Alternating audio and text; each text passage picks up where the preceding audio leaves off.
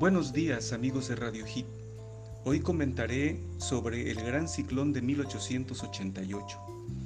En el Océano Atlántico, la temporada en la que la mayoría de los ciclones se forman comprende oficialmente del 1 de junio al 30 de noviembre.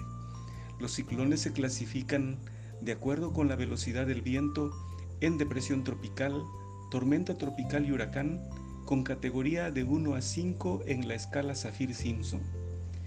Uno de los ciclones más recordados se registró hace 133 años, el 8 de septiembre de 1888. Se trató del huracán número 4 que azotó con toda su furia durante 15 horas las costas del sur de Veracruz. El meteoro se originó el 31 de agosto en el Atlántico, al noreste de las Antillas Menores. Pasó por Puerto Rico sin tocar tierra, pero ocasionó fuertes lluvias y grandes inundaciones. Del 3 al 6 de septiembre cruzó el norte de Cuba, alcanzando la categoría 3, por lo que fue terriblemente destructor.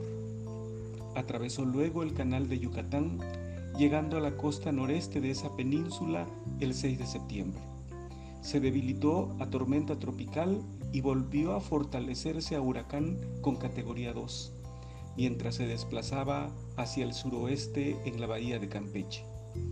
Desde la madrugada del día 6, el ciclón empezó a sentirse en el puerto de Veracruz y el 8 de septiembre llegó a la costa, con la fuerza de un huracán con categoría 1, al alcanzar los vientos una velocidad de 139 km por hora.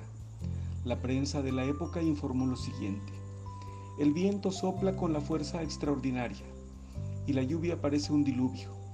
Tres embarcaciones grandes que encallaron anoche naufragaron y algunas pequeñas se han perdido. El temporal ha continuado hoy en toda su violencia y no hay indicios de calma.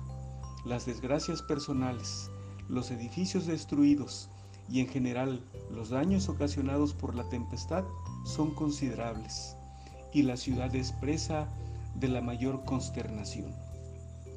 Los pueblos circunvecinos se inundaron, perdiéndose cementeras, ganados y vidas en los cantones de San Andrés Tuxtla, Cosamaloapan, Acayucan y Minatitlán. En Cozoleacaque el huracán arrasó extensos encinales y casi barrió con el caserío. El jefe político del cantón de Minatitlán, Francisco García, viajó a Jalapa para informar los desastres causados por el ciclón, los caminos, por el desbordamiento de ríos y arroyos y la caída de árboles de diversos tamaños, se volvieron intransitables y ocasionó la carestía de los productos de consumo cotidiano.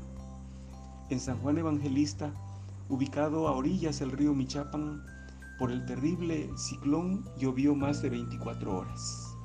El meteoro destruyó más de 120 casas, encontrándose sin hogar y sin pan más de 100 familias.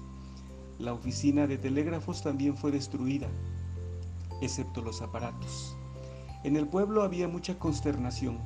El pánico se había apoderado de sus habitantes y se temían inundaciones.